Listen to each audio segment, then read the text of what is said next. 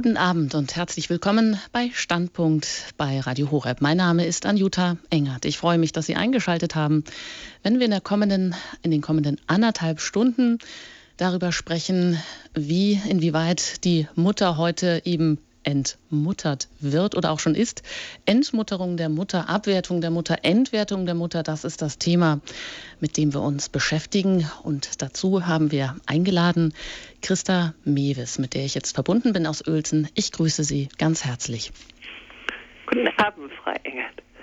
Ja, Frau Mewis, die legendäre Christa Mewis, kann man schon fast sagen, Kinder- und Jugendlichen, Psychotherapeutin und auch wenn Sie natürlich schon die Praxisarbeit so in dem Sinne nicht mehr tun, dann sind Sie doch immer noch unterwegs und immer noch auch in Wort mit ähm, Ihren Gedanken, einfach auch bei den Themen zu Kindererziehung, zu Familie. Und da haben Sie auch einen Verein gegründet, Verantwortung für die Familie und das Elternkolleg Christa Mewes ECCM kurz genannt, in denen eben auch dann erfahrene Mütter jungen Müttern über sachkundige Erziehung informieren. Und das eben alles tun sie ja schon seit den 70er Jahren, dass sie einfach versuchen, ja, Müttern, Eltern, Menschen in den Erziehungsfragen und einen liebevollen Umgang mit Babys von Anfang an zu vermitteln, damit sie eben auch seelisch gesund aufwachsen können und eine starke Persönlichkeit werden. Ja, und mit ihrer Sorge, mit ihren Vorträgen, mit ihren über 121 Buchtiteln sind sie da eben auch immer noch engagiert und auch rege dabei. Ja, und dürfen sich natürlich mittlerweile auch an einigen Enkeln erfreuen. Unser Thema heute, ein Thema, das zum Muttertag natürlich passt. Und da habe ich mir auch ein Zitat hergeholt. Es gibt äh, die Birgit Kelle, sie ist Publizistin und Mutter von vier Kindern. Und sie hat mit einigen Äußerungen über, tja, so Themen wie Homo-Ehe, Betreuungsgeld, Patchwork und Werte sozusagen Furore gemacht. Und diese äußert sich in einem Interview dann folgendermaßen, ich zitiere. Im Familienministerium weiß man einfach, was gut für uns ist, vor allem für uns Frauen. Hausfrau ist demnach schlecht und die weibliche Abhängigkeit von einem Ernährer eine emanzipatorische Bankrotterklärung. Es ist politisch so gewollt. Frauen in die Produktion, Kinder in die Krippe, schöne neue Welt. Und weil manche einfach nicht mitspielen, werden Familien inzwischen derart geschröpft, dass es schon fast ein Luxus ist, wenn man es sich noch leisten kann, dass einer zu Hause bei den Kindern bleibt. Wir geben allen Ernstes lieber 1200 Euro für den Krippenplatz eines Kindes im Monat aus, als auch nur 150 Euro direkt an eine Familie zu zahlen. Wir lassen es uns also mächtig was kosten, Familien in die Doppelerwerbstätigkeit zu drängen. Demnächst kommt vermutlich noch die Krippenpflicht, um die letzten Widerständler zur Raison zu bringen. Soweit das Zitat der vierfachen Mutter und Publizistin Birgit Kelle. Aber macht Krippe, wenn schon Kinder nicht, dann Eltern tatsächlich glücklich? Worin besteht das eigentliche Glück? Kindern Geborgenheit und Bindungssicherheit vermittelt zu haben? Eben an glücklichen Kindern auch echte Freude zu haben? Ja, Frau Mewes, hatten Sie denn heute Freude als Mutter und als auch Großmutter und Urgroßmutter am Muttertag sozusagen, beziehungsweise wie haben Sie das erlebt, Ihr Muttersein, wenn Sie darauf so zurückblicken und da blicken Sie auf einige Jahrzehnte zurück und wenn Sie dann sozusagen aus Ihrer eigenen Praxistätigkeit noch mit berücksichtigen, wie sich das so im Laufe der Zeit verändert hat, das Mutterbild. Was würden Sie da sagen? Ja, nun, ich habe meine Kinder in diese grausige Nachkriegszeit hineingeboren. Äh, ich hatte, als sie beide zur Welt kamen, ein kleines, winziges, möbliertes Zimmerchen ohne Bad. Ja, ehe wir dann das Wirtschaftswunder, Gott sei Dank, uns wieder bessere Zustände brachte. Aber wir wollten vor allen Dingen leben. Wir waren die, die wieder auch allesamt Familie bilden wollten. Wie ein Baum, der entsetzlich gestutzt ist, jetzt unbedingt neue Zweige entwickeln muss. So ungefähr war es die Stimmung in der Nachkriegszeit. Und dann ist der Wohlstand gekommen. Ja, der hat einfach so unbedingt gar keine besonderen Fortschritte in Bezug auf die Mutterschaft gemacht, dann war alles so vieles möglich geworden und so bereichernd, auch für die jungen Frauen, fast verführerisch. Viel mehr wurden sie weggegeben, als das bei uns einfach möglich war. Wir hatten gar keine Wahl. Und aber heute ist eigentlich auch schon wieder Positives im Schwange. Da sind die Mütter, die ihre Kinder im Tuch tragen. Das finden wir bewunderswert. Dann auch die Mütter, die äh, lange, ausführlich und intensiv nach Bedarf stillen. Also hier sind schon wieder gegen ein tiefes Tal, das auch wieder viele Schwierigkeiten hervorgeht, neue Besserungen entstanden. Aber wenn Sie mich nach meinem Muttertag heute fragen, so bin ich einfach nur vor Glück geschwommen. Erstmal durch die zauberhaften Blumen und Liebesbriefe, die ich bekommen habe.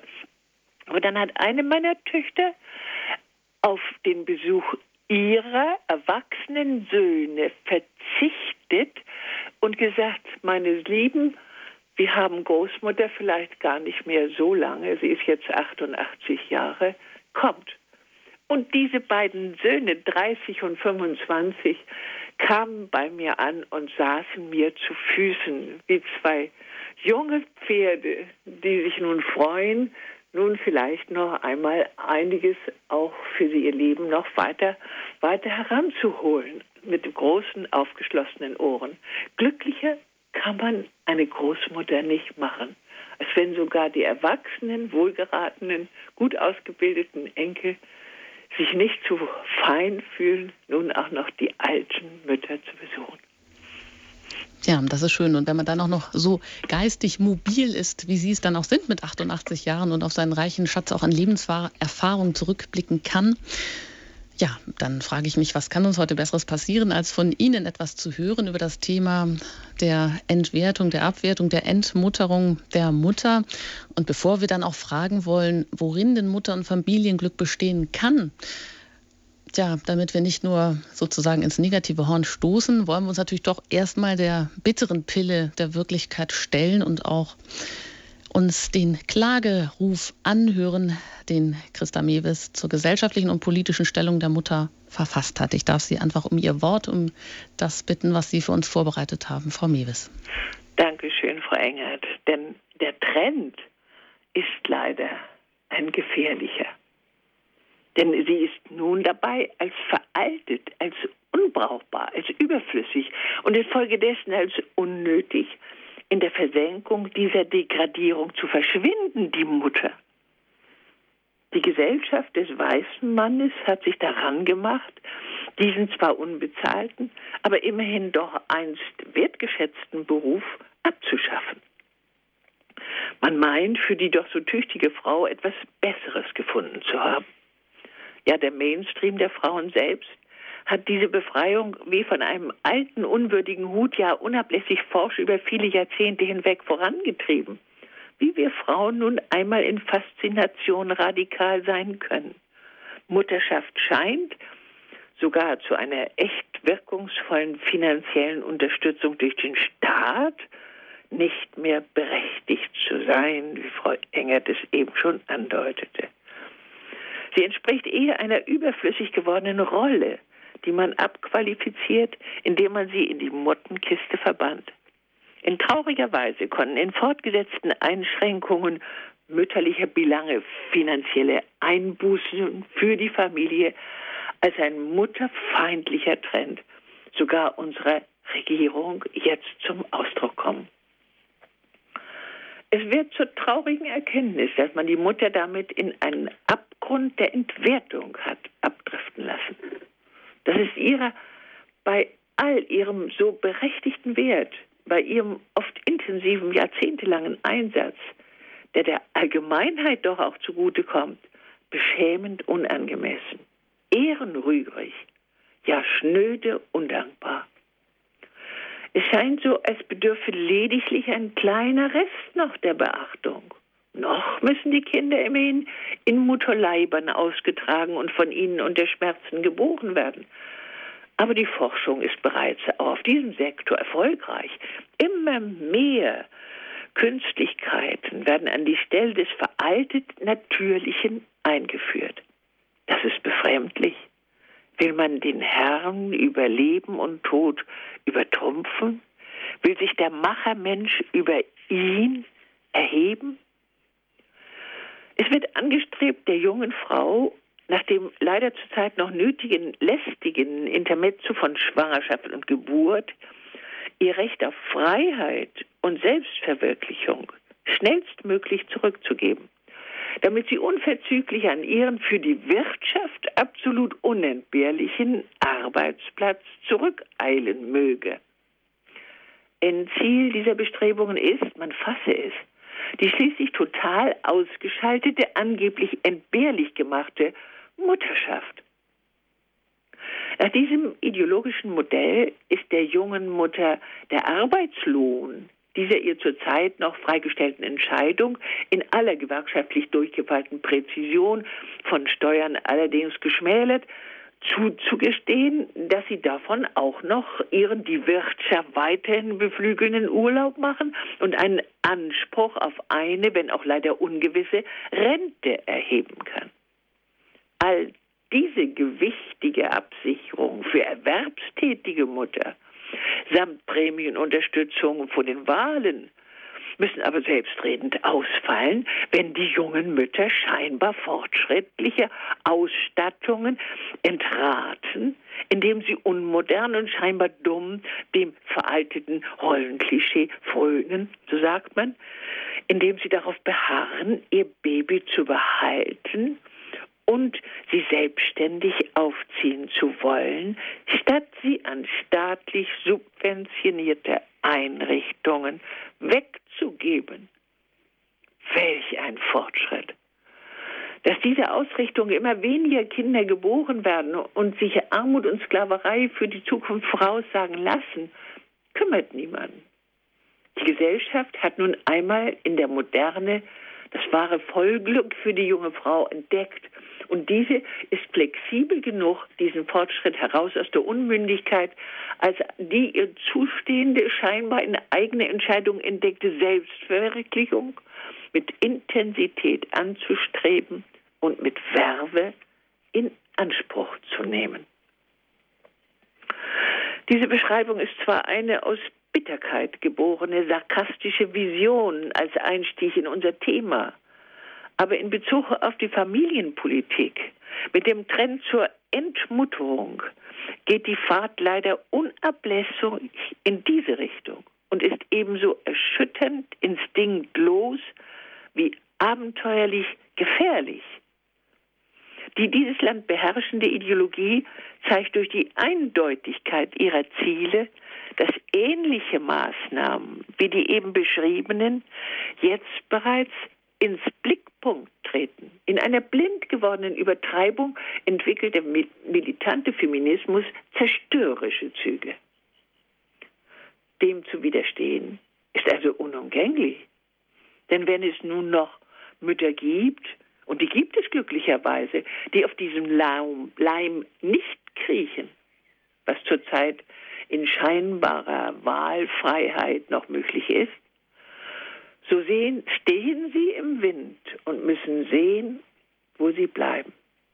Auf Unterstützung durch den Staat können sie kaum noch hoffen, wie der derzeitige Trend in den parlamentarischen Diskussionen einmal mehr beweist. Triumphierend verkündet deswegen die erfolgreiche und staatlich eingebettete, vollerwerbstätige Männin, schön dumm und selbst schuld sich heute noch Kinder anzuschaffen. Dabei wird jedoch unnachdenklich verdrängt, dass diese Ausrichtung radikal und langzeitig durchgepaukt auf der ganzen Linie kein Weg zur glücklich machenden Lebenserfüllung sein kann. Die Entwertung der Mutterschaft ist deshalb eine unverantwortliche Ausrichtung. Sie ist Vernachlässigung der wichtigsten, der unaufgebbarsten Aufgabe zum Überleben des Gemeinwesens und zur Hoffnung auf Zukunft. Sie ist Vernichtung seiner zentralen Kernzelle und damit selbstmörderischer Plan die Mutter zur Gebärmaschine zu erniedrigen, wie der Augsburger Bischof Mixer das zu Recht beklagt hat, das ist das Ziel. Denn die Wahrheit, Dass das ein ruinöser Trip ist, darf ja nicht ans Licht kommen. Und so beherrscht die Herabsetzung des unaufgebbarsten, ja des höchsten Wertes eines auf Zukunft bedachten Gesellschaftssystems die Szene. Aber in der Mutter ist die opferbereite Liebe zu Hause genau der Wert, der den Menschen in freier Entscheidung, am besten an der Seite eines das Kind liebevoll beschützenden Ehemanns, überhaupt erst wahrhaft menschlich macht. Deshalb ist die Familie sogar eine Vorgabe Gottes. Das lässt sich an den leisen Hilfen zum Durchhalten dieser wichtigen Berufung erkennen.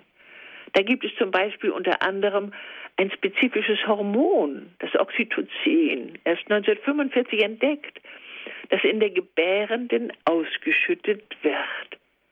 Da enthält die Brust der Mutter plötzlich und allein für diese erste Lebenszeit des Neugeborenen eine Flüssigkeit, die sich längst als die weitaus beste, international anerkannt von allen Kinderärzten, eben als die richtige, die natürliche Nahrung für das Neugeborene erwiesen hat.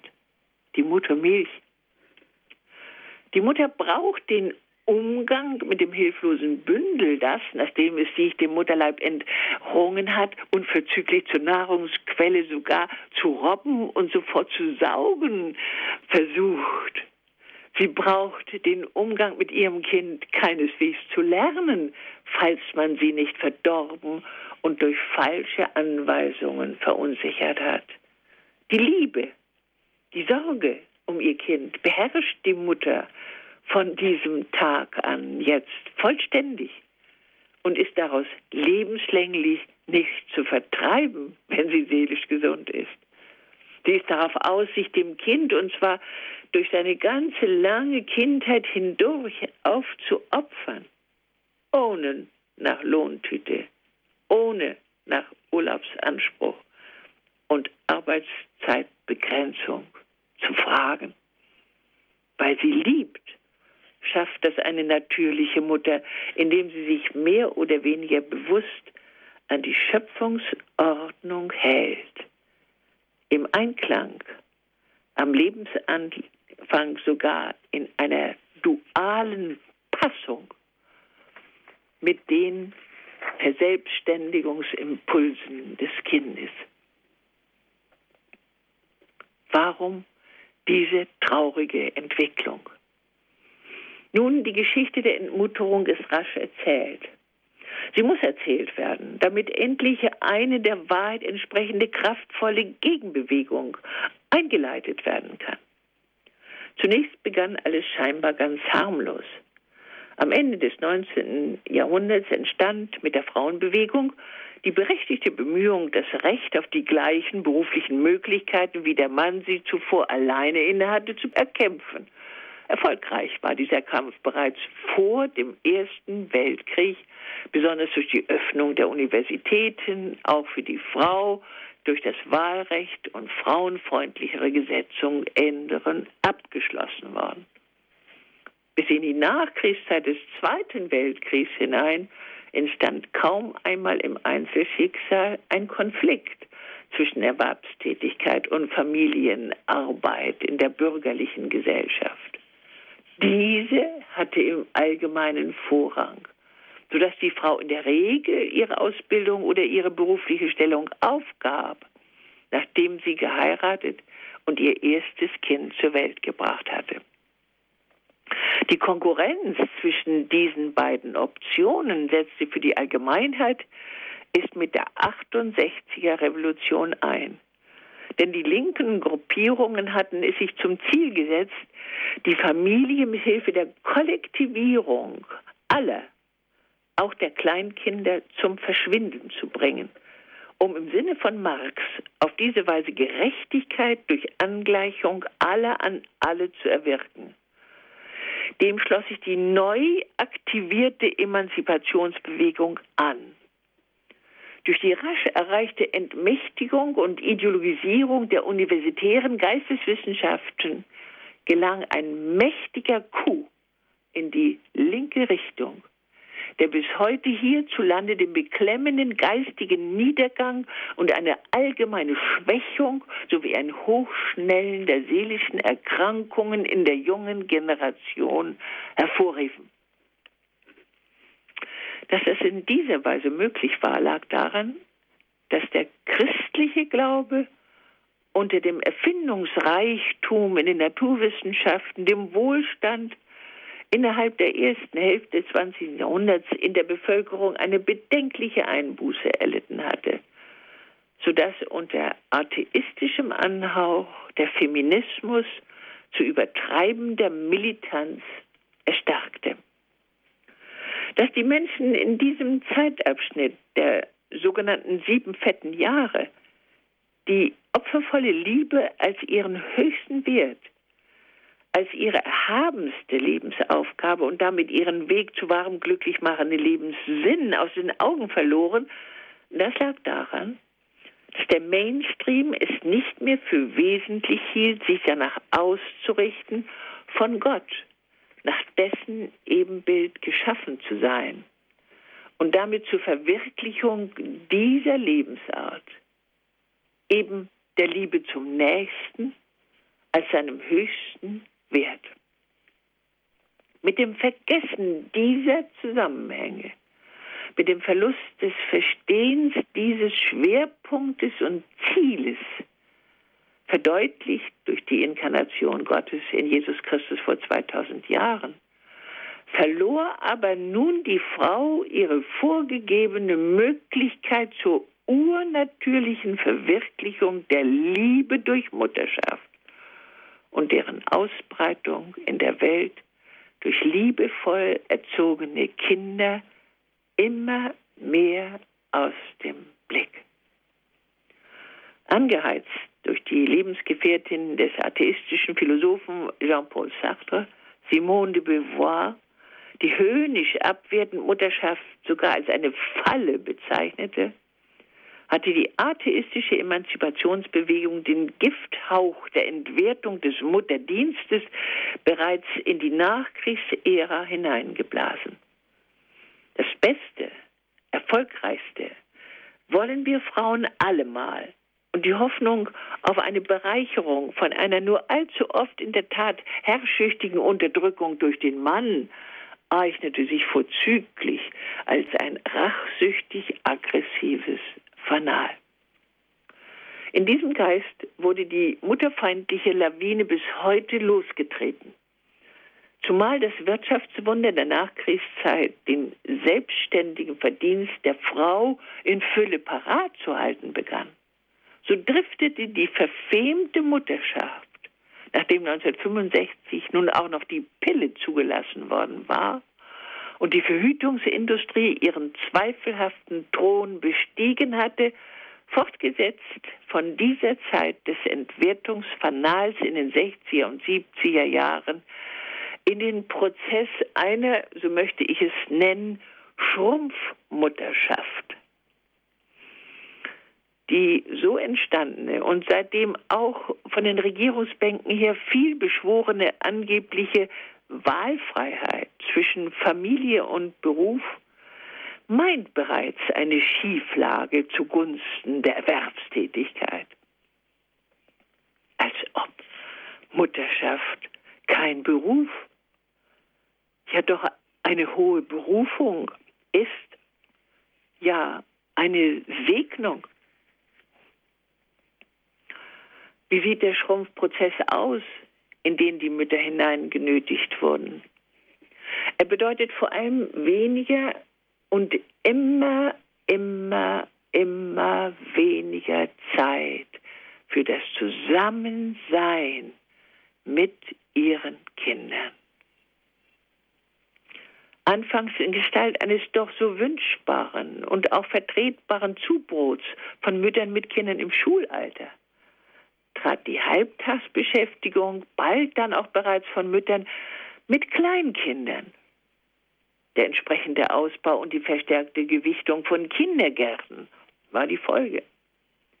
Immer häufiger blieb auch die junge Mutter dann selbst im Acht-Stunden-Tag und selbst noch mit Überstunden von daheim fort, was dem Aufschwung der Kindertagesstätten den Boden bereitete.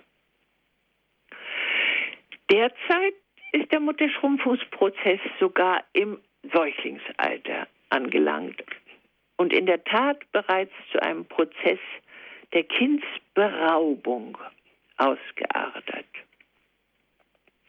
Während die Mütterverführung sogar lediglich durch ein Winken mit dem größeren Geldbeutel und höherer Sicherheit als Erwerbstätige erreicht werden konnte, bedurfte der Beraubungsprozess der Mütter von ihren Säuglingen und Kleinkindern allerdings entschiedenerer Anstrengungen. Die Aufstockung der Krippen für Kinder unter drei Jahren wurde deshalb vom Staat für die Länder und ihre Kommunen mit Milliarden von Zuschüssen zum Pflichtprogramm erhoben. Dieser Schachzug konnte mit Hilfe laut medial propagierter Lügen vorangetrieben werden. Einen Superbildungsstand würden ihre Kinder durch Krippenbetreuung von akademisch vorgebildeten Erzieherinnen erhalten. Dazu auf diese Weise einheitlich und damit gerecht, so meint und verkündet man medienstark. Und die Gemeinschaft der Babys miteinander würde sie darüber hinaus auch besonders gesellschaftsfähig machen. In einer perfiden Weise wurde mit Hilfe dieser unlauteren, gefährlich unwahren Argumentation der Opfersinn vieler junger Mütter schändlichst pervertiert. Auf diese Weise manipuliert, meint sie, das Opfer bringen zu müssen, ihr Baby in der Krippe betreuen zu lassen, um ihm eine optimale Bildungschance zu gewähren. Das ist Verführung pur. Dem Wertverlust der Mutterschaft wurde und wird auf diese Weise eine niederträchtige Steigerung hinzugefügt. Mutter werden ist eben bereits dumm. Und diese Dummheit ist gewiss so dumm, dass es einer solchen Person gewiss nicht gelingen kann, ihr eigenes Kind allein zur Bildungsfähigkeit und damit zur Konkurrenz mit den Gleichaltrigen zu erziehen. So geht die mehr. Wie sollen junge Eltern diesen Schalmeien widerstehen können? Der Beraubungsprozess der Mütter wurde nun für viele von ihnen zusätzlich unter wachsender Inflationierung der Währung zu einem tragisch notwendigen Dienst? Scheinbar, vielleicht wohl doch auch für die Kinder? Aber der tägliche Trennungsschmerz der Mütter, so lässt sich erfahren, war der nicht da? Doch er stumpft ab, wird allmählich verdrängt und durch die oberflächliche Befriedigung up-to-date zu sein, allmählich doch verwischt. Alle machen es doch, alle Mütter und sind sich darin einig. Und doch ist diese Auslieferung ein Verstoß gegen die Urordnung des maßgeblichen Lebensgesetzes in der Natur, das in aller Stringenz für die ersten Lebensjahre des Menschen gilt, weil sich hier das Stammhirn des Homo sapiens konstitutionalisiert. Wer Gelegenheit hatte, die immer häufiger werdende Befreiung der Frau von der Mutterschaft mitzuverfolgen, wie mir das als praktisch arbeitende Kinder- und Jugendlichen Psychotherapeuten durch die vielen Mütterberatungen zufiel, konnte das als eine große Gefahr für die seelische Gesundheit der nächsten Generation wohl hochrechnen. Ich habe deswegen auch immer Prognosen gestellt in den 70er, 80er Jahren, die alle eingetreten sind. Aber davor zu warnen, wie ich das von Beginn der 70er Jahre ab öffentlich tat, war geradezu halsbrecherisch.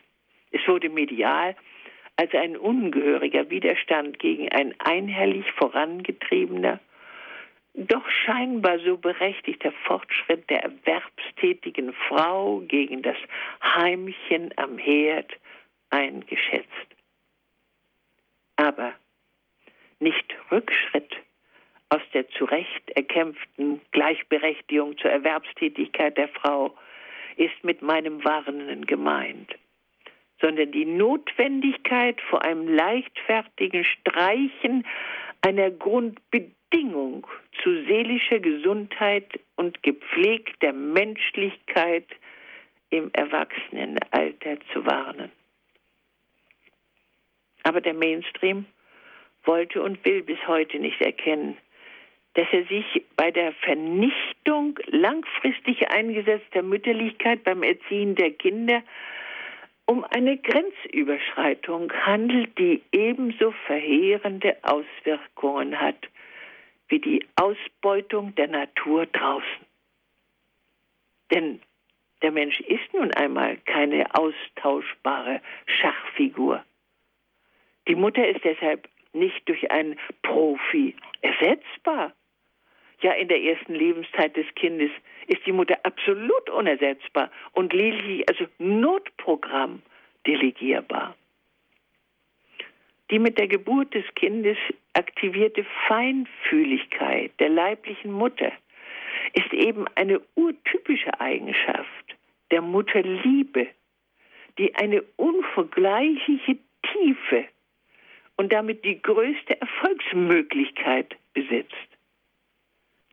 Macht die Vorrangigkeit ihrer eingeborenen Qualität zum Erziehen von Kindern aus.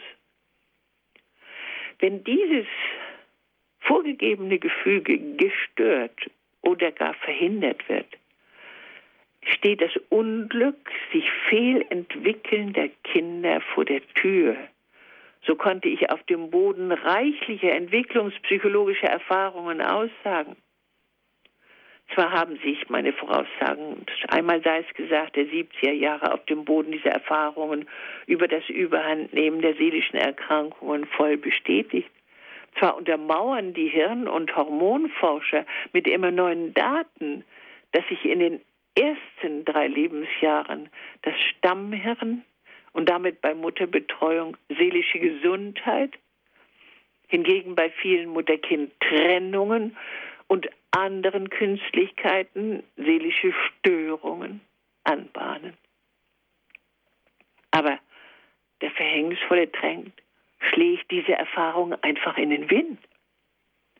Heute können wir sogar neurologisch abgesichert die Erkenntnis einbringen, dass sich die beste Sprechfähigkeit des Dreijährigen mit dem besten Wortschatz bis zu diesem Alter ausbildet, wenn die leibliche Mutter, deren helle Stimme der Säugling schon aus seiner Fötalzeit kennt, in ständiger Nähe zu dem Kind bleibt und häufig mit ihm spricht, vor allem im allerersten Lebensjahr. Es bildet sich bei dem lange nach Bedarf gestellten Kindern auch darüber hinaus eine größere Bindungsfähigkeit aus. Ein gelassener, fröhlicher, lernfähiger Charakter, während die tägliche Trennung von der Mutter in diesem Alter, der Speicheltest kann das belegen, zur Folge hat, dass ein viel zu hoher Stresspegel jeden Mo Morgen neu sogar die physische Gesundheit des Kindes lebenslänglich beeinträchtigen kann durch chronische Erkrankungen, zum Beispiel in Gestalt eines Bluthochdrucks oder eines Diabetes und anderen chronischen Erkrankungen. Die ersten Lebensjahre sind eben Zeitfenster, Zeitfenster für lebenslänglichen Optimismus, für gelassene, kraftvolle Lernfähigkeit, wenn die Entfaltungsbedingungen durch eine duale Mutter-Kind-Beziehung in urnatürlicher Weise eingehalten werden. Wenn das nicht geschieht, in dem dieses Urbedürfnis des Säuglings und des kleinen Kindes ständig missachtet wird, so prägt sich in diesem Kind, in dessen Hirn also, ihre Unzufriedenheit chronisch ein. Im Stammhirn, in die sogenannte Amygdala. Das Kind lebt dann in der unbewussten Vorstellung eines Mangels und in der Stimmung eines ständigen Suchens nach dem Richtigen, einer Unruhe. Unnatürliche Pflege hingegen bildet den Herd für eine psychische und physische Beeinträchtigung langfristig, ja oft lebenslänglich. Trotz aller meiner Warnungen vor einem solchen Desaster befinden wir uns jetzt bereits in dieser Lage. Tonnenweise muss die Droge Ritalin eingeführt werden, um das Kind heute einigermaßen, wenigstens während des Schulunterrichts, ruhig zu halten. Fazit. Das Neugeborene ist zunächst noch vollständig in die Natur eingebettet. Deswegen müssen wir an dieser Stelle auf die Natur hören, zu ihr hinlauschen, ihr gehorchen. Es ist ein stringentes Naturgesetz, dem Neugeborenen durch Geborgenheit zum Überleben zu verhelfen. Eine Gegebenheit, an die sich die Mutter mit ihrer natürlichen, tiefen Liebe für das Kind nur allzu gern ganz selbstverständlich hält, ja noch eifriger hielte, wenn man ihr diese Wahrheit gegen all unlauteren Einflüsterungen ringsum neu bewusst, bewusst machen könnte, um sie dann in dieser Weise nur leben zu lassen mit ihrem Kind. Denn es ist ihr eingeborener Wunsch, ihrem Kind das Beste zu geben. Und welches ist das Beste? Ihr Opfer, ihre Liebe, die ganze Seele ihres Lebens. Hingegen pflegt die Natur sich erbarmungslos an den Übertretern dieser Grundregel zu rächen. Dieses Elend zeigt sich darin, dass bereits das Kleinkind in zunehmendem Maße unruhig und schwierig wird und in voller Wucht dann ab der Pubertät in der Familie den Aufstand probt. Die Entmutterung der Mütter hat nun dieses im Einzelschicksal verheerende, die Eltern unglücklich machende, ja gesellschaftlich bedrohliche Resultat. Je früher, je länger, je ausschließlicher im Kollektiv oder anderweitig fremd betreut, so jetzt auch die bereits abgeschlossenen vergleichenden Langzeitstudien NEED aus den USA umso häufiger, umso gravierender ergeben sich daraus dann nur schwer therapierbare Störungen im Erwachsenenalter.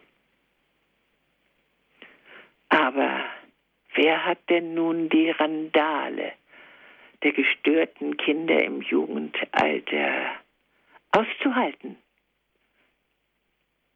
Den weniger lauten Widerstand gegen alles und jedes.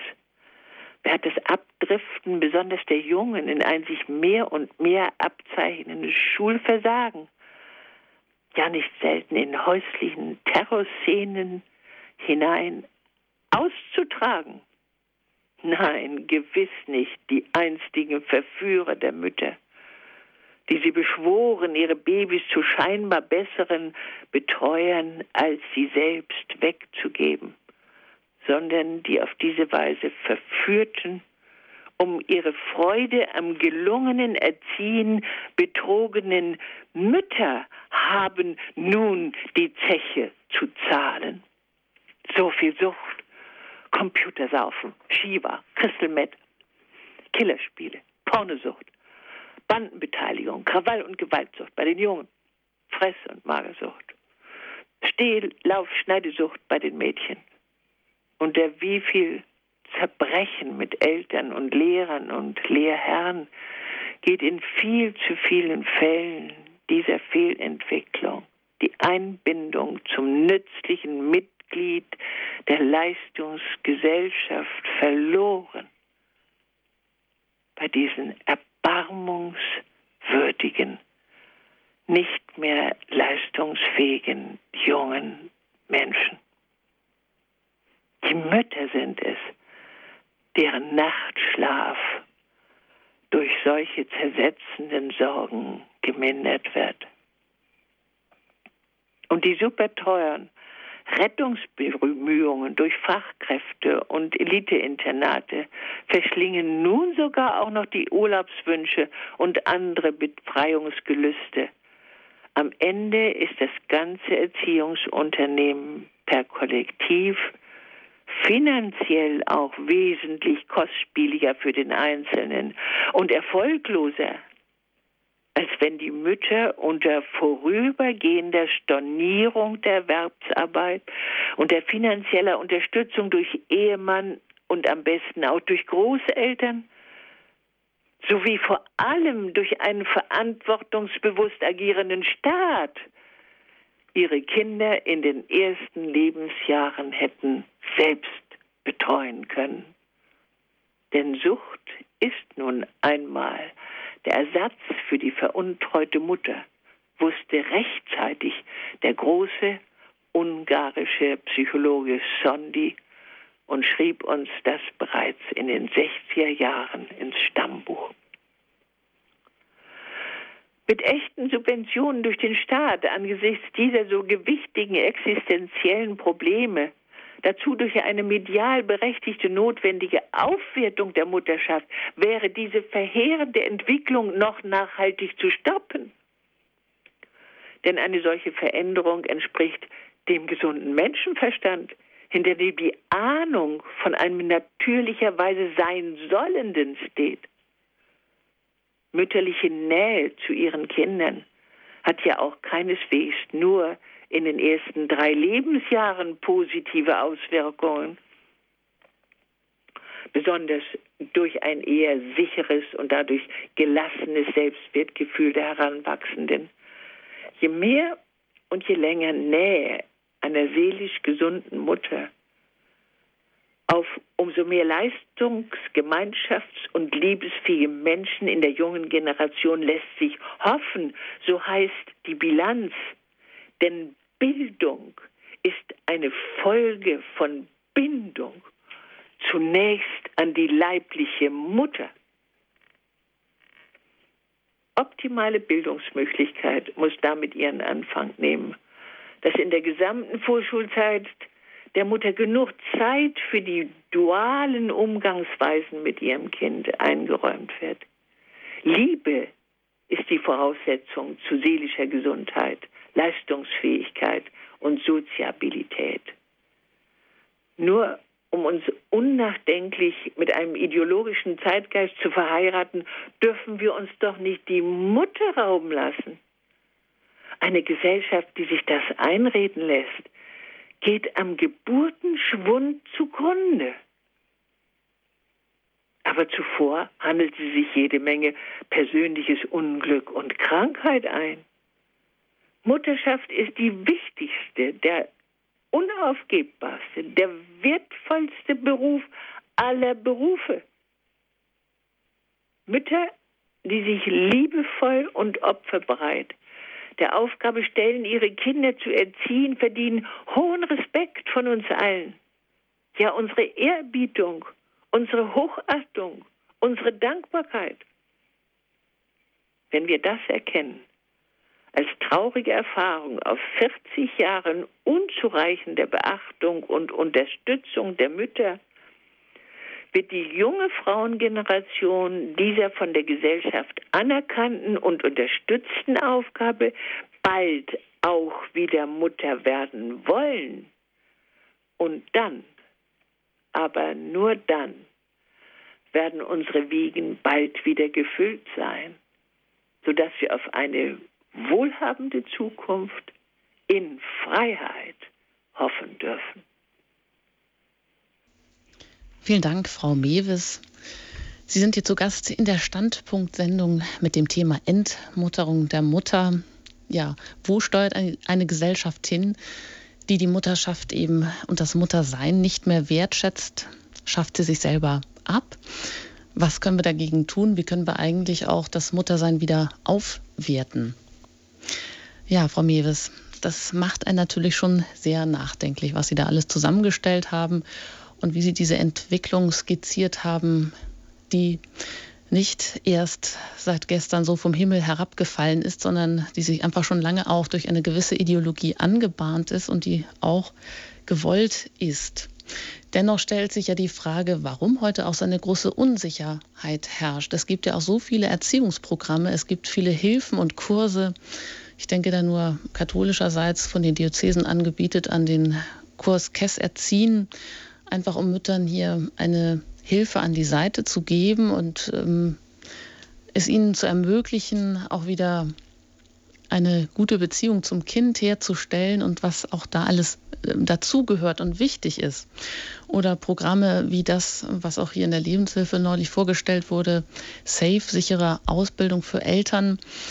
Da stellt sich die Frage, braucht es so eine Art äh, Erziehungsführerschein für Eltern? Das mutet irgendwie komisch an. Und Sie haben ja auch selber gesagt, dass das natürliche Muttersein, das einfache Muttersein eigentlich nicht erlernt werden muss. Es wird eigentlich durch die Liebe und auch durch, ähm, ja, ist instinktiv eigentlich angelegt, wenn denn die Mutter seelisch gesund ist. Frau Mewes, was heißt das denn? Sind so viele heute eben irgendwie nicht mehr seelisch gesund? Haben Sie schon ähm, so viel an der eigenen Mutter entbehren müssen, dass sie die Selbstsicherheit gar nicht mehr mitbringen?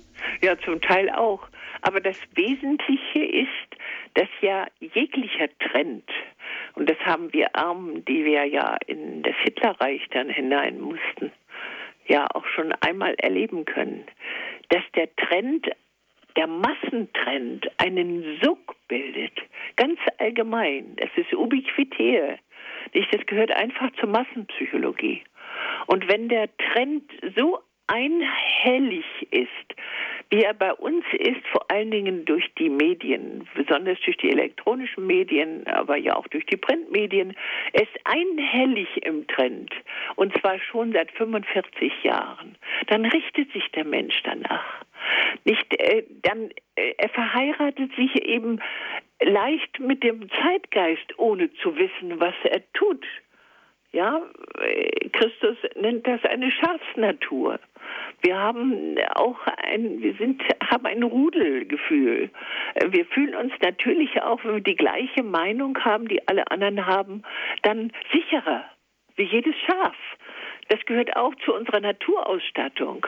Aber deswegen ist es, wenn es von einem gewollten Trend von außen dem Menschen zugemutet wird, wie in jeder Diktatur, wie die kommunistische Diktatur das ja auch sofort gemacht hat und die Menschen ja auch derartig hineingenötigt hat, dann sieht man, wie prägend das auf die Menschen wirkt. Es sind ja in der DDR ein Großteil der Kinder schon in Krippen gewesen, aber nirgendwo gibt es so viel Alkoholismus wie in den neuen Ländern. Nirgendwo gibt es so viel Ehescheidung. Nirgendwo hat es so viel Abtreibung gegeben wie dort und so weiter und so fort. Also wir haben auch da noch wieder ein hohes Level. Das war, darf zwar auch nicht gesagt werden, ist auch schon fast politisch unkorrekt, sind aber doch Erfahrungen, die wir, wenn wir klug sind, zu Hilfe nehmen müssen, um hier das Gute vom Unguten zu unterscheiden. Hm. Und wie Sie sagen, dass Sucht auch ein Ersatz ist für die unveruntreute Mutter, ist das ein Zusammenhang, der mh, hm, eben auch nur ungern gesehen wird? Ja, sicher, sicher. Also äh, die ver veruntreute Mutter ist ja eine verführte Mutter, nicht wie ich beschrieben habe.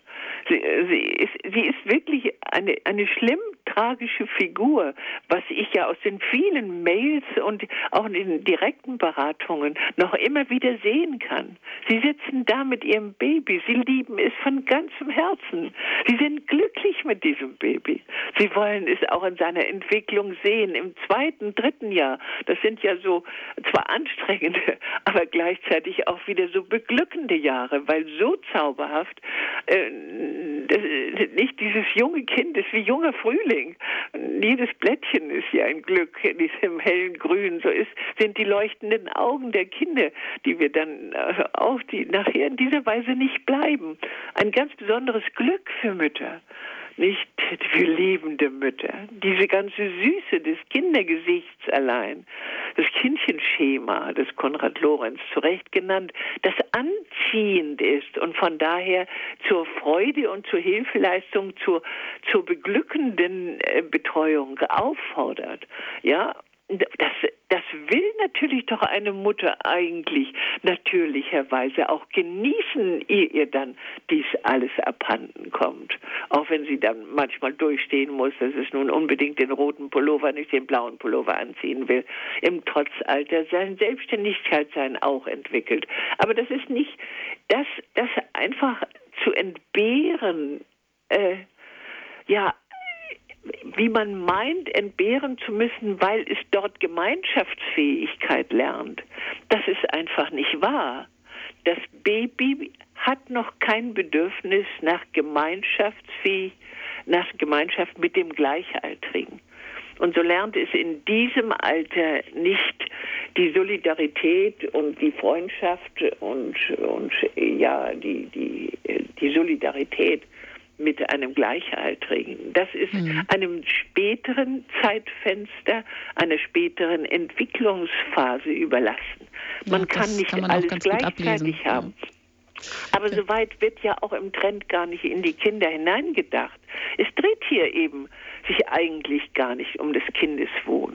Und es dreht sich eigentlich auch gar nicht um das Glück der Mütter, die man auf einen Weg lockt, den sie nachher mit tiefem Seufzer, mit und ohne Mewis, ohne dass die ihnen das auch je gesagt hat, dann tief bedauert. Aber das Glück der Mütter, das wollen wir retten und wir wollen es auch noch rechtzeitig tun und auch das Glück der Kinder. Wir wollen gleich auch weiter an dieser Stelle noch einmal nachhaken. Woran erkennt man denn auch, dass ein Kind wirklich glücklich ist, dass es satt geworden ist an Liebe und dass es dann wirklich die Freude in einem hervorruft? Ja, nur an dieser Stelle, da wollen wir uns jetzt erstmal von den Hörern von Radio Horeb in München auf der UKW-Frequenz 92,4 verabschieden. Sie können ab Mitternacht wieder Radio Horeb auf der Frequenz der 92,4 einschalten. Bis dahin ja, Ihnen alles Gute. Und hier geht es dann gleich weiter bei Radio Horeb mit dem Gespräch mit Frau Mewes zum Thema Entmutterung der Mutter. Dazu sind Sie dann auch ganz herzlich eingeladen hier in der Standpunktsendung bei Radio Horeb.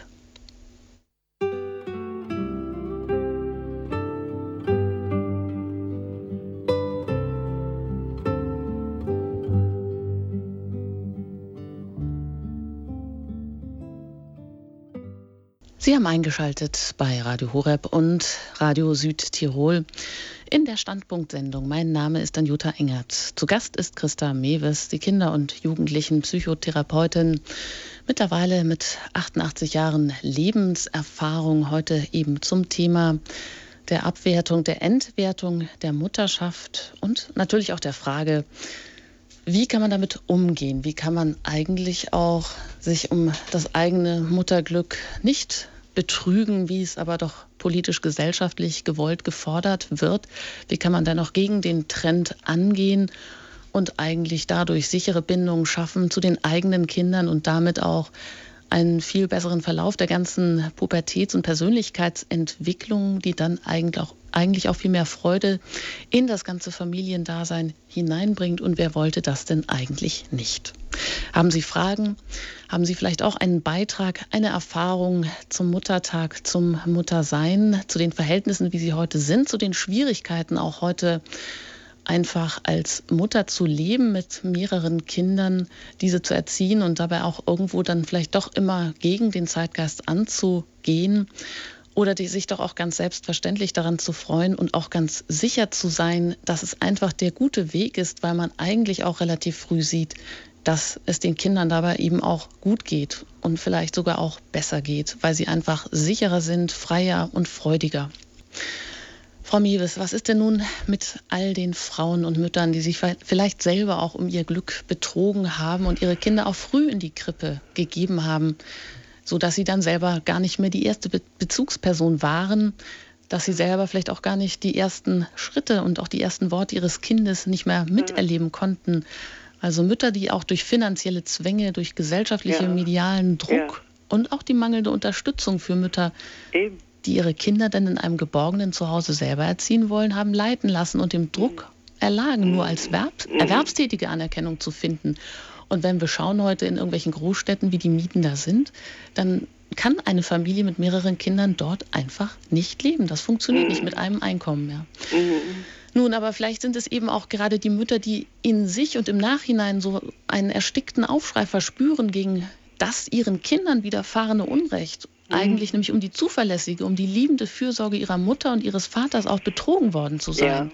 Ja. Ja, ja. Und was passiert denn nun? Ist an diesem frühen Beziehungsabbruch zwischen Mutter und Kind später dann ja, zum Beispiel im Grundschulalter ist da eigentlich noch was zu retten, ist da was zu heilen, wenn man das dann auch bereut und feststellt, nee, das ist eigentlich nicht der gute Weg. Ich will nicht das Opfer für die Gesellschaft bringen, bringen wie Sie sagen, mein Kind in die Krippe bringen. Das ist ja genau mhm. der verkehrte Weg mhm. und die Verführung. Mhm. Ja, auf jeden Fall als erstes geht es ja dem, der das sieht, wie wir das ja als Thera Kindertherapeuten dann ja so aus erster Hand gewissermaßen sehen. Als erstes kommt das große Mitleiden mit diesen Frauen. Nicht, denn es hat ja nicht mit, es, man darf auch nicht einfach sagen, das ist ja deine Schuld, das ist ja viel zu grob und es ist ja auch viel zu von oben herab, das steht uns gar nicht zu. Es ist ja ein ganz, wird ja zu einer tragischen Person auf diese Weise. Nicht, dass sie doch das Beste will und äh, es, es geschieht ihr, weil weil sie den Durchblick nicht haben kann, nicht haben konnte, äh, weil man, äh, weil man sie, der Trend sie auch blind ließ. Äh, ich konnte es nicht anders gehen. Also erstens kann da nur das große Mittragen und Mitleiden sein. Und als zweites muss es natürlich dann heißen, es gibt auch noch den Trost, dass das menschliche Gehirn, so sagen uns darüber hinaus nun auch noch wieder die Hirnforscher, doch das menschliche Gehirn im Gegensatz zu dem, zum Affen- und Rattengehirn, wo man dann ja sieht, es ist nicht wieder löschbar, es ist irreversibel, die sind total für alle Zeiten dann gestört. Sowohl die Ratten und die Affen, an denen man eben solche Experimente machen, ist doch das menschliche Gehirn hier auch in dieser Hinsicht flexibler ist leichter, doch noch trotz dieser Prägungen in den ersten Lebensjahren, in diesem Zeitfenster der Konstituierung des Gehirns, nicht äh, doch noch ein Stück flexibler. Sonst könnten wir ja überhaupt mit der ganzen Kinderpsychotherapie und erst recht mit der Erwachsenentherapie einpacken nicht? Und oft sind die Erfolge auch ein ganzes Stück geschönt. Aber wir können doch auch schon noch wieder, je jünger die Kinder sind, je schneller wir merken, da läuft etwas mit dem Verhalten dieses Kindes nicht richtig, einwirken, umso eher haben wir dann auch wieder noch die Chance, auch durch viel Bemühung der Umwelt, der, der Eltern, der Großeltern mit, mit den Therapeuten äh, hier zusammen äh, nun noch wieder eine Stabilisierung des Kindes zu erreichen. Mhm. Also im späten, im Vorschulalter zunächst, wenn etwa das Kind dann gar nicht recht schulreif werden will oder so, nicht in, oder in den ersten Jahren, wenn man dann merkt, dass einfach die Unruhe viel zu groß ist, um ein erfolgreicher Schüler zu werden, hier nicht nur einfach mit dem Ritalin und mit der Droge also zu helfen, sondern eben durch Verhaltensänderung, durch wirklich echte Heilung. Das ist das eine.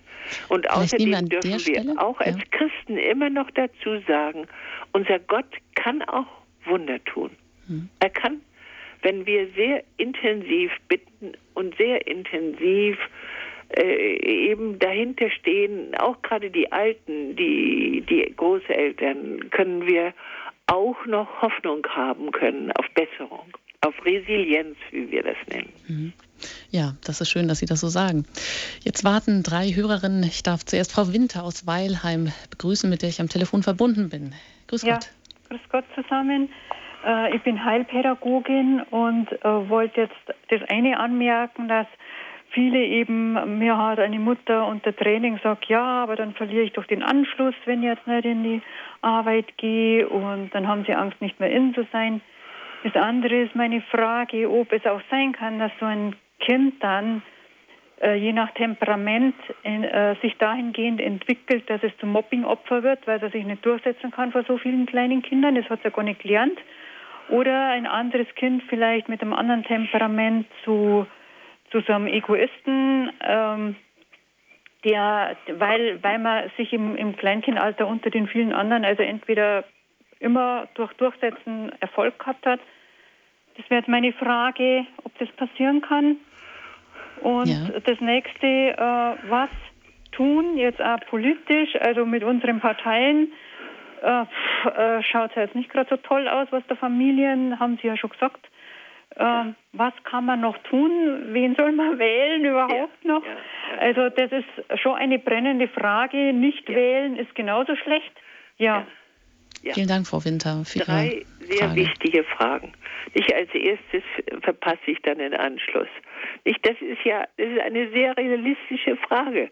Nicht, äh, mündet aber ein in die letzte Ihrer Frage, die nach der Politik, nicht der Trend in der Politik.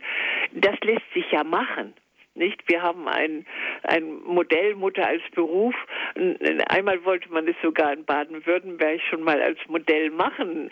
Äh, da, äh, da gehört zu diesem Modell dass die Mütter, die dann länger bei den Kindern gewesen sind, weil sie drei, vier, fünf oder sechs Kinder gekriegt haben, das kriegen ja heute nur noch ganz wenige Kinder. Die Großfamilie ist überhaupt ausgestorben schon. Nicht die Großfamilie, die so viel Wert hat. Nicht, äh, wenn sie lange raus gewesen sind, müssen sie favorisiert werden. Sie haben damit eine besondere Auszeichnung, dass sie eben so lange Kinderzeit gemacht haben, Erziehungszeit gemacht haben. Und äh, dann müssen sie mit besonderer äh, Voraussetzung reingenommen werden. Sie müssen also an dieser Hinsicht eine Quote haben, dass die besonders gut aufgenommen und dass die besonders gut äh, dann vom Staat äh, Fortbildungsgeschichten bekommen, die es ihnen machen, wieder auf den richtigen Stand zu bringen. Nicht? Also das ist wirklich eine gesellschaftspolitische Frage und eine berechtigte Angst jetzt der Mütter. Nicht? Aber deswegen eben brauchen wir hier natürlich auch politische Forderungen. Aber bevor ich die nun beantworte, es waren drei Fragen, die Sie so schöne und realistische Fragen von dieser meiner Kollegin gestellt worden ist. Nicht, das, die zweite Frage ist die nach der Sozialisation. Natürlich sind wir darauf bedacht, dass die Kinder gesellschaftsfähig werden, dass sie ja, dass sie auch äh, solidarisch sein können mit ihren Nächsten, dass sie nicht nur ihr Ego im Kopf behalten. Das ist kleinkindhaft, das darf so nicht weitergehen. Das ist richtig. Das ist ganz gewiss richtig, aber die Zeit ist dafür in der ersten Zeit noch nicht da. Nicht? Und deswegen ist der Kindergarten ja auch eine ganz gute Einrichtung. Wenn das Kind dann mit drei in den Kindergarten geht, dann hat es zwei Vorteile, die äh, stresserleichternd sind und ihm keine äh, selten noch Schäden machen. A, dass es, wenn Mutter weggeht, das Kind, das Gehirn so reif ist, dass man dem Kind sagen kann, aber Mutter kommt dann und dann zweimal der schwarze Zeiger rumgelaufen ist, wieder nicht? Und das ist das Entscheidende, um das Kind zu entängstigen. Und zweitens kann man ihm sagen, weißt du, da sind diese wundervollen Frauen, die mit denen dir alle so viel schöne Sachen beibringen und die mit den Mädchen und den Jungs spielst du ja auch so gern. Also das ist das eine, dass sie dann also von dieser Weise äh, ja auch für, für, für den Besuch des Kindergartens reif sind und damit von, von den Gleichaltrigen zu lernen. Aber natürlicherweise ist es ja so, dass wir Großfamilien haben. Nicht natürlicherweise, wenn, wenn unsere Mütter nur wert gehalten werden würden und entsprechend subventioniert würden, dann würden wir ja auch wieder sechs Kinder kriegen und dann haben sie ja auch genug Geschwister. Dann werden sie auch durch ihre Geschwister sozialisiert. Nicht? Denn wir kennen alle die Geschwisterkämpfe, die sind ja alle positiv. Die sind ein bisschen grob manchmal im, im Kleinkindalter. Aber sie haben den Sinn, dass sie eben auf diese, durch diese Übungen äh, auch äh, sich miteinander messen und miteinander streiten und dergleichen mehr, nicht? Und äh, sich durchsetzen lernen. Hier auch Lebensfähigkeit und auch Gemeinschaftsfähigkeit lernen. Denn andererseits lieben sie ja auch wieder ihre Geschwister, wie sich dann immer zeigt, wenn sie erwachsen geworden sind. So häufig, wenn sie aus gesunden Familien sind. Also die Sozialisation braucht eben auch die Beachtung von Zeitfenstern. Nicht das kleine Kind, ich habe jetzt immer wieder äh, Kinderärzte ähm, gehört, die mir gesagt haben, wenn man die kleinen Kinder zu nah in der Mittagspause dann aneinander legt, die Babys, die dann nun gerade schon gezahnt haben, die ein- bis zweijährigen, dann beißen sie sich gegenseitig, weil sie die Nähe des anderen Babys nicht wollen. Nicht? Das äh, ist also auch eine der Erfahrungen, die uns auf das Zeitfeste hinweisen lässt. Und das Dritte ist natürlich die Klage über unsere Politik. Sie ist eben familienfeindlich geworden. Und das ist ganz unverständlich, wo es doch nun schon diese vielen, vielen Schäden in der DDR gegeben hat und noch viel mehr in der Sowjetunion. Nicht? Und noch viel schrecklicher in Rumänien und auch schlimm schon in Schweden, wie die Lehrer klagen, die die Kinder nicht mehr ruhig halten können. Also dies ist doch nun an Erfahrungsmaterial hinreichend genug da und unsere Parlamentarier werden von uns durch die Steuern bezahlt. Sie müssen doch nun allmählich mal anfangen tun, was das Volk will. Und die Bevölkerung will laut Allensbach und allen anderen äh, äh, Leuten, die da Erhebungen gemacht haben, diese Art, die Bevölkerung hat den klugen Instinkt zu sagen, am wichtigsten ist mir das Leben in einer Familie.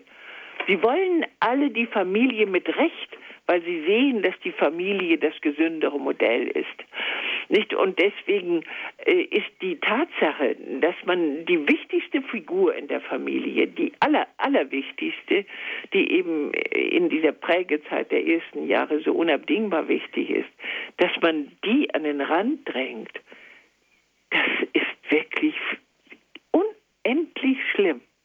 Nicht? Und deswegen noch einmal als Antwort an Sie, wir müssen hier zusammenhalten und da haben wir auch wieder Hoffnung. Wir haben jetzt schon einen Verein, VFA, mit vielen Mitgliedern. Wir sind ein großer Verein, Verantwortung für die Familie, die wir dann Verlautbarungen herausgeben, uns an Petitionen beteiligen, nicht an die Parlamentarier und dergleichen mehr. Und wir haben die Hoffnung, dass jetzt neu, unser Verein ist schon alt, meine Arbeit besteht seit 40 Jahren, aber viel Erwachen ist auch hier in der Bevölkerung und die Familienvereine und so eine tüchtige Frau wie zum Beispiel Birgit Kelle, die sind äh, nicht, die sich auch da dann sogar in den Medien äh, behaupten können.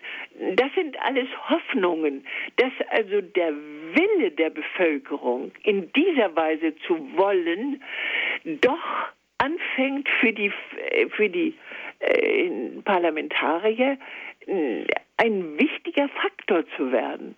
Denn, denn sie sind ja auf unsere Stimmen angewiesen. Also äh, wir müssen alles versuchen, von uns aus zu tun. Viel mehr bleibt uns in unserer Situation nicht übrig. Für uns zu verbreiten, zu die Erkenntnis allgemein deutlich zu machen, weil sie an sich immer wieder verschwiegen wird und weggedrängt wird und abgeschwächt wird und auch verleugnet wird, nicht die wahren Forschungsergebnisse und das Volk zu bringen. Wir haben da Flyer, die kann man von uns einfach schicken, um zu wissen, wie, wie man schaffen kann, Kinder gesund zu erziehen, weil man dann wirklich so viel Freude an den Kindern hat. Ich, warum muss man, ich, ich muss deswegen auch bis zum letzten Atemzug arbeiten, weil ich sehe auch nur, wenn ich bei den Vorträgen oder beim äh, Radiobeiträgen und dergleichen mehr vermitteln kann, dass einige Familien das in dieser Weise ihren gesunden Menschenverstand, den sie immer schon hatten, jetzt wagen, weiter zu leben dann Frau Mewis, kommt, ja. wird es mehr Bevölkerung, die äh, kriegen wir Mehrheiten in der Bevölkerung. Genau. Jetzt haben wir einfach ja, noch ein paar Hörerinnen auch in der Leitung, die warten, ja, dass auch Sie noch zum Zuge kommen. Darf ich, ich jetzt glaube auch, die, ich habe das beantwortet, bitten. ja? Ja, das denke ich aber auch. Frau Schlund aus Köln, ich grüße Sie. Also mein Anruf soll ein Dank sein. Ein Dank an Gott, der mir so viel Kinder geschenkt, geschenkt hat und den äh, und dass ich war die Mutter der Mutter. Also ich war Hebamme und bin es noch und war frei äh, schaffende Hebamme. Ich konnte meine äh, so Not, die ich hatte in jungen Jahren mit den Müttern, die ihre Kinder so, viel, so früh äh, äh, hergeben mussten, ja, mussten, ja. habe ich mit Gründung der äh, Oase zur Base Elisabeth äh, gesteuert und wirklich äh, er viel erreicht. Vor einem halben Jahr musste ich sich schließen. Da war ich nicht, weil ich 90 war, sondern weil ich krank wurde. Im Kindergarten war ich nur einen Tag. Dann habe ich doch gesagt, Dankeschön. Warum? Ich glaube, wir haben das aufgenommen und ich danke Ihnen einfach für Ihren Beitrag oder auch für Ihren Dank und wünsche Ihnen noch alles Gute. Machen Sie es gut. Auf Wiederhören. Vielleicht noch kurz Sie dazu, Frau Mewes, ganz kurz. Ja. Ja, dass Hebammen hier wirklich Gutes leisten können, ist ganz fraglos.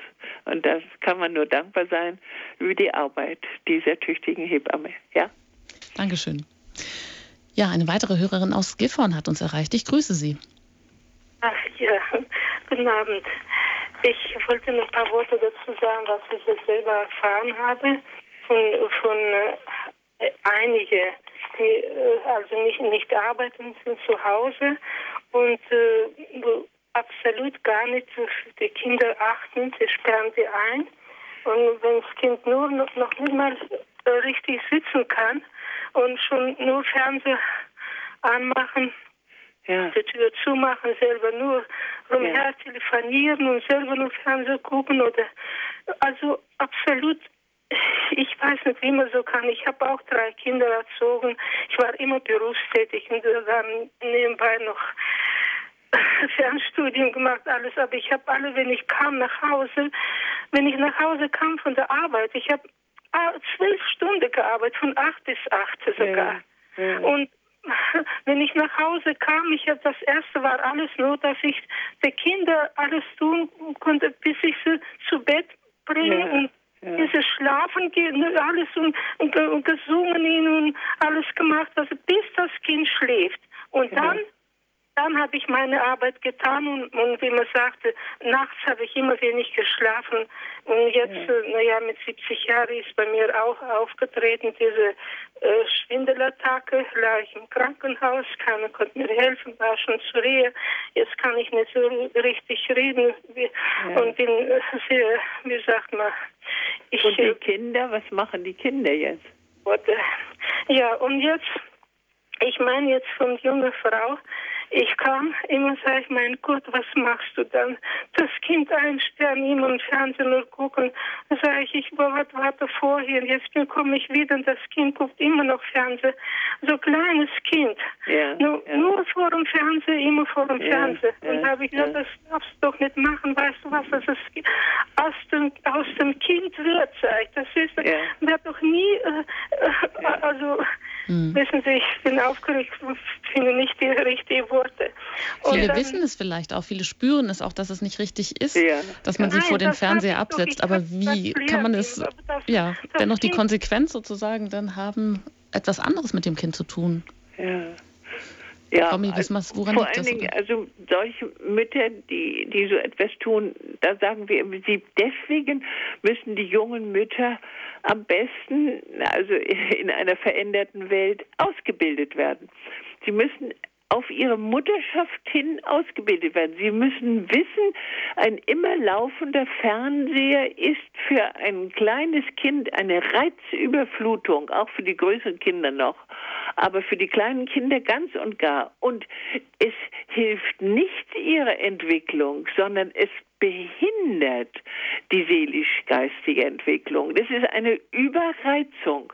Nicht? Man kann das Kind auch Überreizung durch viel zu viele Personen, die um es sind, fremde Personen, nicht wie Profis in der Krippe, die müssen ja auch immer wieder Urlaub haben, die müssen auch wieder Auszeiten haben, die müssen, äh, die müssen, sind halbtags oder wie auch immer wenn das Kind immer viele wechselnde Eindrücke hat, viel zu viele, viel mehr als sie ertragen kann, das kann man auch machen, indem man die Kinder mit viel zu viel Spielzeug überhäuft oder sie viel zu viel von einem Ort zum anderen mitnimmt oder dergleichen.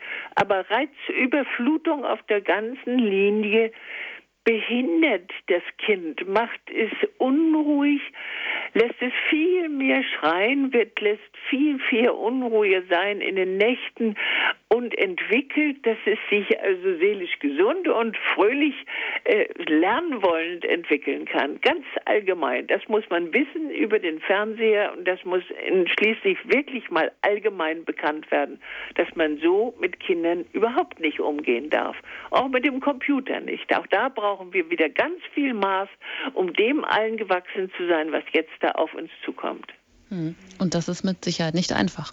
Ja, aber es geht dennoch. Eine weitere Hörerin hat uns aus Augsburg erreicht. Ich darf Frau Lika begrüßen.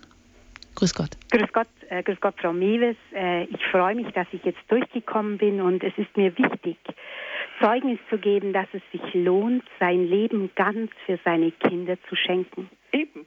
Ich habe einfach in meinem Leben erlebt, ich habe Gott erst etwas später kennengelernt. Ab dem Zeitpunkt habe ich alles, äh, was ich studiert habe, hinter mir gelassen war dann nur noch für sie da und wurde darin sehr glücklich. Auch die Angst, ja. eben hernach nichts mehr zu bekommen. Heute bin ich Gymnasiallehrerin, habe also eine Stelle wieder bekommen in der Nähe von meinem, also in meiner ganzen nahen Umgebung. Ja. Und auch da zehre ich jetzt von diesen Kenntnissen des Mutterseins. Die Leute sprechen mir auf der Straße an, niemand wird die Kinder so äh, unterrichten, die Kinder würden mich nicht vergessen, ich kriege Briefe von ja.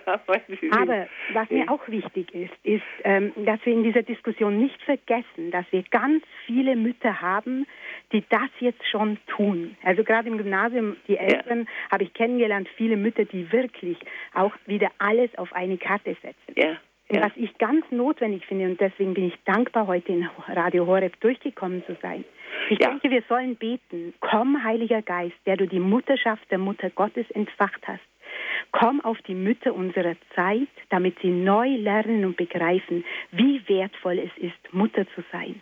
Ja. Das ist ein Gebet, das mir ganz tief am Herzen liegt und vielleicht könnt ihr das auch in Radio Horeb immer mal wieder den Heiligen Geist bitten, dass Mutterschaft neu entstehen darf und die Größe der Mutterschaft in der Gesellschaft wieder neu zum Zuge kommt. Vielen Dank und vielen Dank auch für Ihren schönen Vortrag, Frau Mewes, und auch für Ihren Einsatz. Vielen Dank, Frau Lika. Das also, ist wunderschön, dass Sie uns das Gebet hier auch weitergeben und ja. dass Sie auch so positiv darüber sprechen. Ja, Frau Lika, also Sie haben das wirklich alles noch einmal auf diesen entscheidenden, entscheidenden, entscheidenden Punkt gebracht. Und ich äh, darf ich vielleicht das auch noch unterstreichen. Wir machen daraus ja ein Modell, ECCM, Elternkolleg Christa Mewis. Da laden wir diese Mütter ein, so eine wie Sie sind, aber Sie haben ja nun noch Ihren Studienratsberuf wieder angefangen, aber viele haben dann wirklich ganz glückliche Mütter sind wir da. Wir sind ein Riesenclub von glücklichen Müttern, die meistens vier, fünf, sechs Kinder haben. Die sind so zwischen 50 und 60 und die Kinder sind jetzt dabei, Flücke zu werden. Und diese Mütter sind so fantastisch. Sie haben so viele Erfahrungen.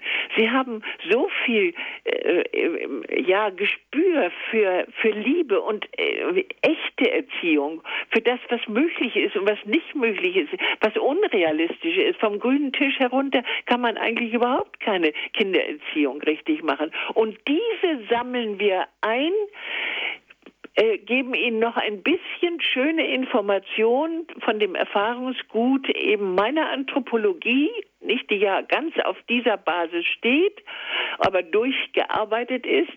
Und dann schicken wir sie zurück in ihre Regionen zu den jungen Müttern, dass diese dann den jungen Müttern diese Information und diese Ratschläge zur äh, realistischen Erziehung ihrer Kinder weitergeben. Das machen wir als ein Hilfsprogramm ganz in diesem Sinne im Sinne, ich glaube auch, dass uns überhaupt dieses Modell wirklich auch vom Heiligen Geist eingegeben ist, dass wir es gar nicht selbst gemacht haben, sondern dass aus dieser Not heraus auch unser uns liebender Gott leidet doch mit diesen Müttern und leidet doch mit denen, die dann so leiden müssen. Das will er doch nicht.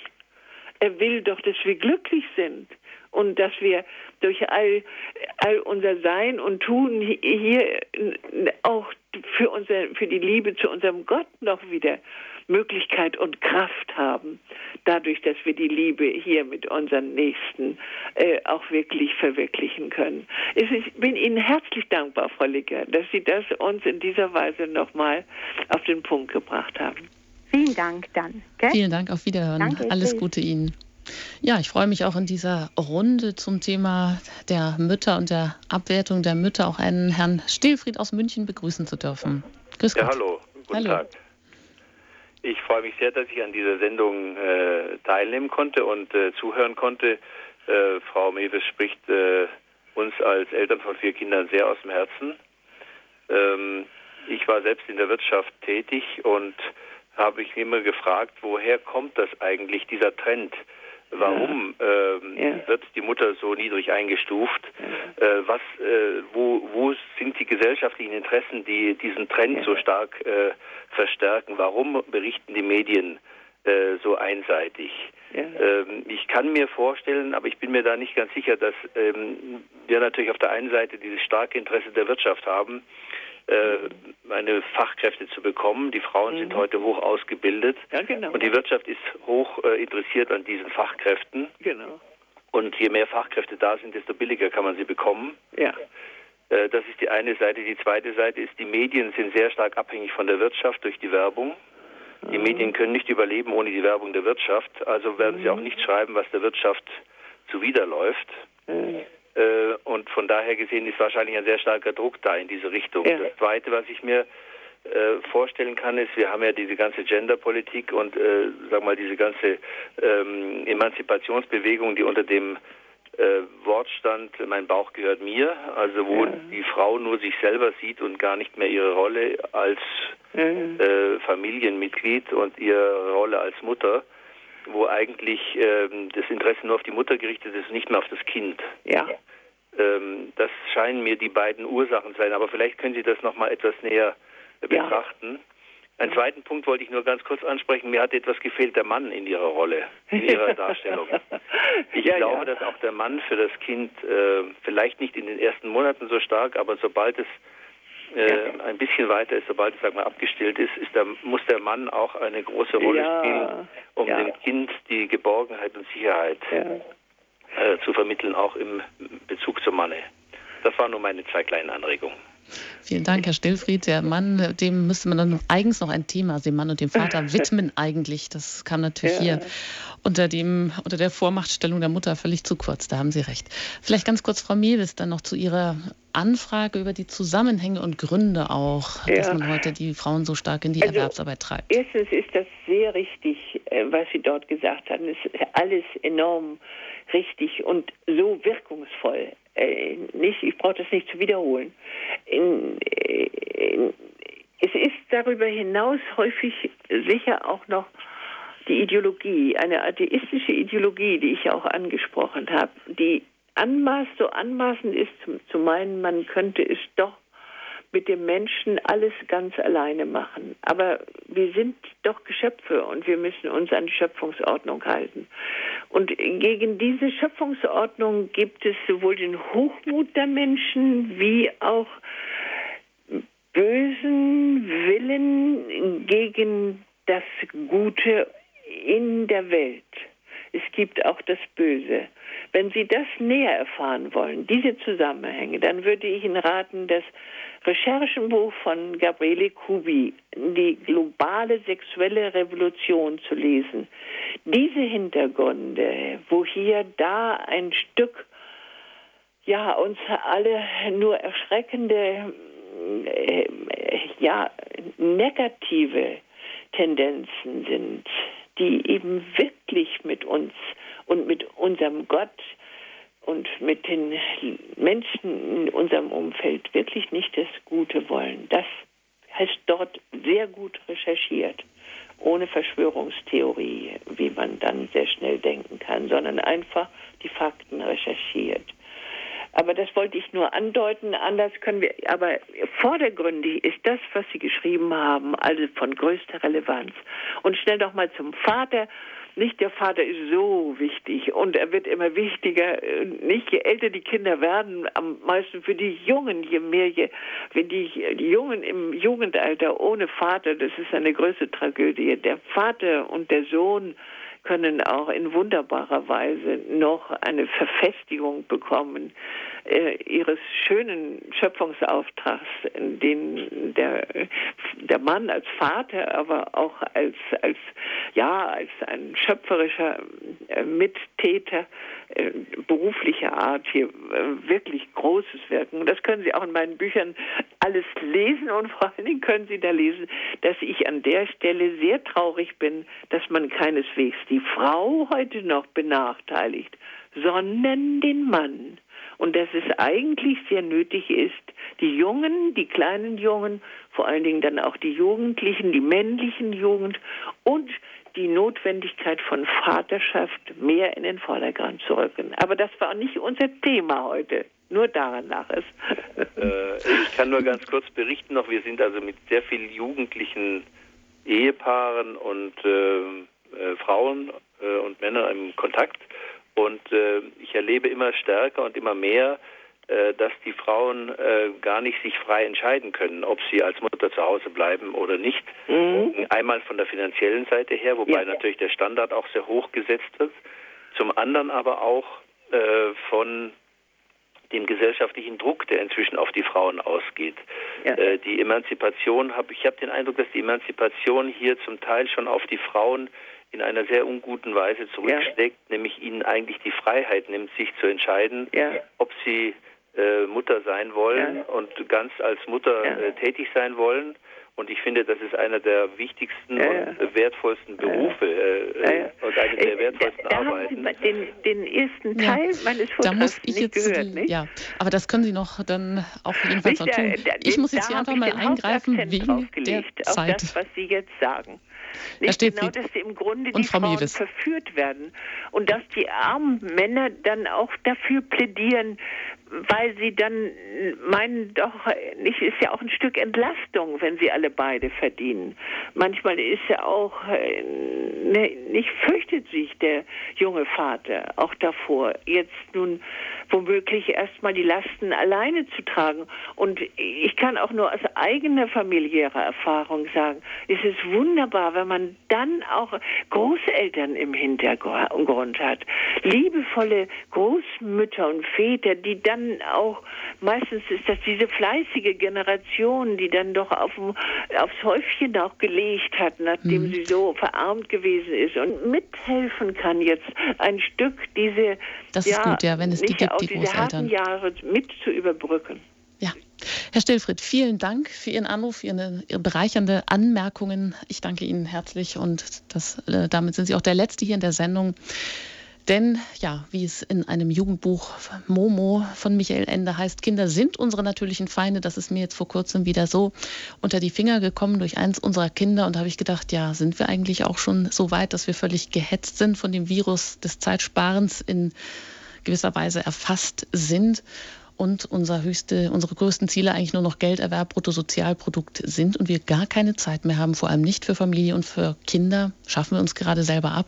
Ja, aber wie Frau Mewes, glaube ich, hier eindrücklich gesagt hat, gibt es auch die echten Werte, auf die wir uns besinnen können und ich glaube, wir wissen, was eigentlich das Leben glücklich macht. Das ist eben nicht nur die gute Ausbildung, nicht nur das eigene Heim, die gute Arbeitsstelle, das entsprechende Auskommen.